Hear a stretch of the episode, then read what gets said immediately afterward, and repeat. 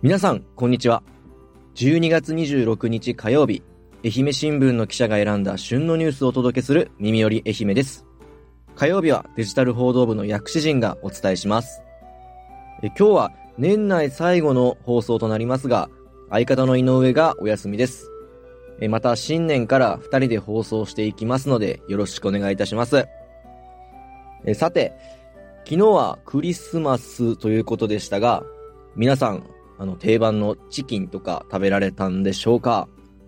え僕はですね、えー、昨日ではなく24日のイブの日に、まあ、あの日日曜日で、えー、仕事も休みでしたので、近所にあるイタリア料理店でラザニアとスペアリブをテイクアウトして食べました。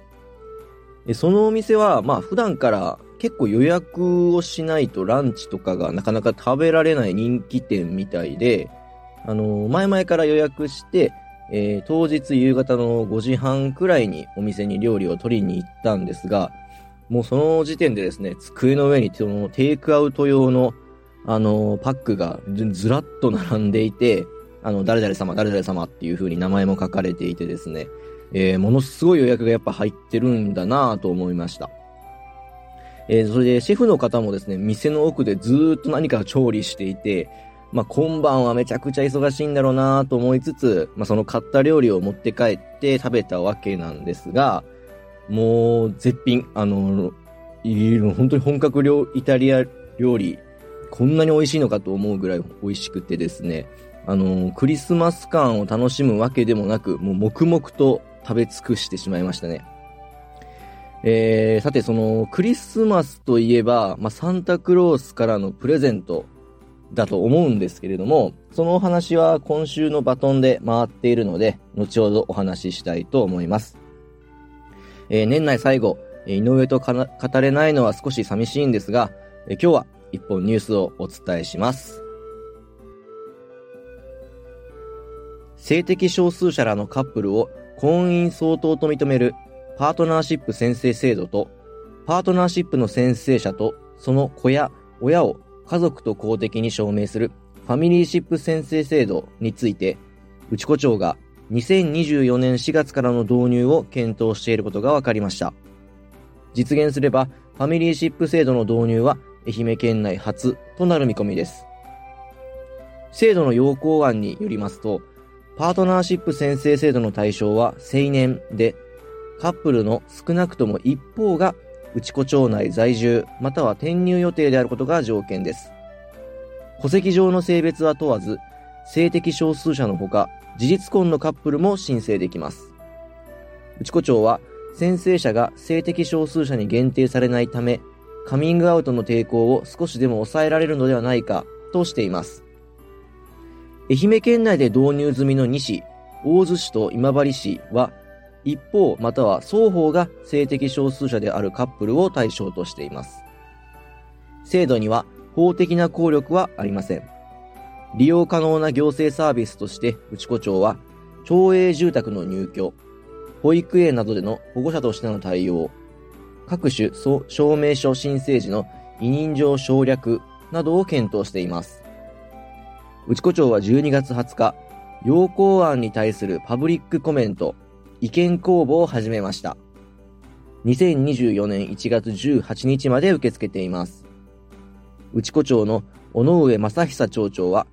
家族の方も含め多様な立場を認め支え合う内子町であってほしいと願い案をまとめたと話しています。それではエンディングです。今週のバトンがですね、クリスマスにもらったプレゼントの思い出ということなんですけれども、えー、僕もですね、やっぱり子供の頃にもらったゲーム機、ゲームがすごく思い出に残っていまして、あのー、土曜日の、えっと、雨晴れチームのですね、えー、その Voicy を聞いていると、えー、桑原さんか、ま伊藤真奈さんがですね、話していたゲームボーイアドバンスの話があったかと思うんですが、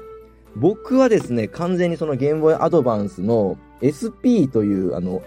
あの、そこでもお話があったように、その折りたたみ式のちょっとコンパクトなゲーム機があるんですけれども、あれがやっぱりもらったプレゼントとしては、すっごく印象に残っていて、あれがちょっと今調べてみると、えー、2003年の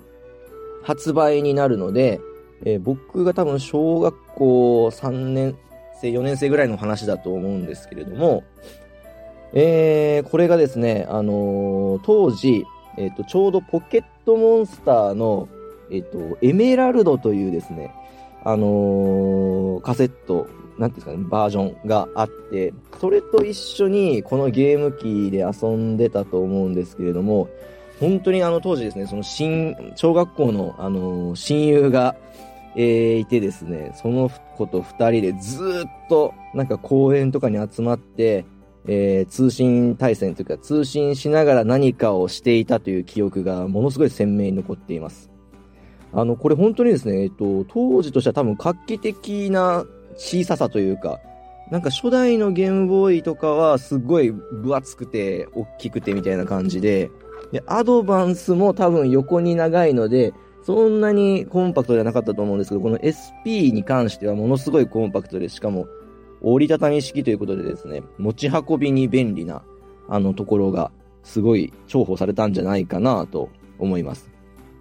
まあ本当に子供の頃はですね、そこまでゲームっていうものを、あの、買ってもらえるような家ではなかったので、まあこういうイベントごとの時とかに、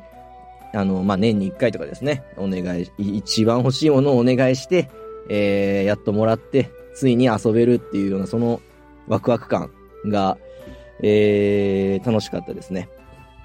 えー、そしてあの、ちょっとふと思ったんですけれども、あの、クリスマスプレゼントって多分24日の夜に早めに寝て、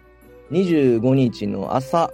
起きたら枕元にあったような記憶があるんですね。まあ、サンタさんが、まあ、その間に枕元に置いてくれるんだと思うんですけれど、その次の日って大体学校でなんか終業式とかの時期なんですよね。で、まあ学校行って終業式があって、午前中で終わって、えー、午後は帰ってきて、もうひたすらその、えー、もらったゲームで遊ぶっていう流れが、えー、しゅ、まあ、定番の流れがあったかなと、今なんか、ふと懐かしく思い出しました。えー、やっぱり僕の世代っていうのは、この、ちょうどもう本当にこういう、なんていうんですかね、コンパクトなゲーム機っていうのが出だし、出始めて、これでみんなで遊んでるっていうのが、まあ、世代なんじゃないかなと思います。これでなんかロックマンとかもよく遊んだ記憶が、うん、ありますね。えー、この次の世代で言うと多分、それこそ土曜日も話にあったように、まあ、DS とかになるんかなと思うんですけど、そうなってくると、えー、もっと、もっとなんかオンライン対戦がで、普通の、え、えっ、ー、と、あれは Wi-Fi ではないのかな？何か、なんか Bluetooth 的な機能でできたような気がそれもするんですけど、まあマリオカートとかですね、そういうゲームをひたすら、えー、なんか児童館とかに集まって、えー、みんなでやるみたいな流れがものすごいあったなと、本当に思い、懐かしいですね。えー、僕のクリスマスの思いプレゼントの思い出ってそういうもんでしょうか？僕もこれからまあ大人に、大人になってですね、まあもし家族とかでも持つようになれば、そういうことも子供のために考えて、えー、やらないといけないなっていうふうになんか思います。はい。えー、それでは、えー、オープニングでも話したようにですね、今日火曜日会も今日が年内最後になります。えー、1年間耳より愛媛を聞いてくださった皆さん、本当にありがとうございました。え火曜日会は唯一僕と宇和島編集部の井上かな子ですね、の二人体制で放送しているんですが、えっと、いつもオンライン上で収録をしているので、ちょっとあの音質とか、えー、の点でお聞き苦しい点が多々多々あるかと、え、思います。それでも、いつも聞いてくださってコメントまで打ち込んでくださるリスナーの皆さんには、えー、本当に本当に感謝しかありません。えいいねも押してくださり、いつもありがとうございます。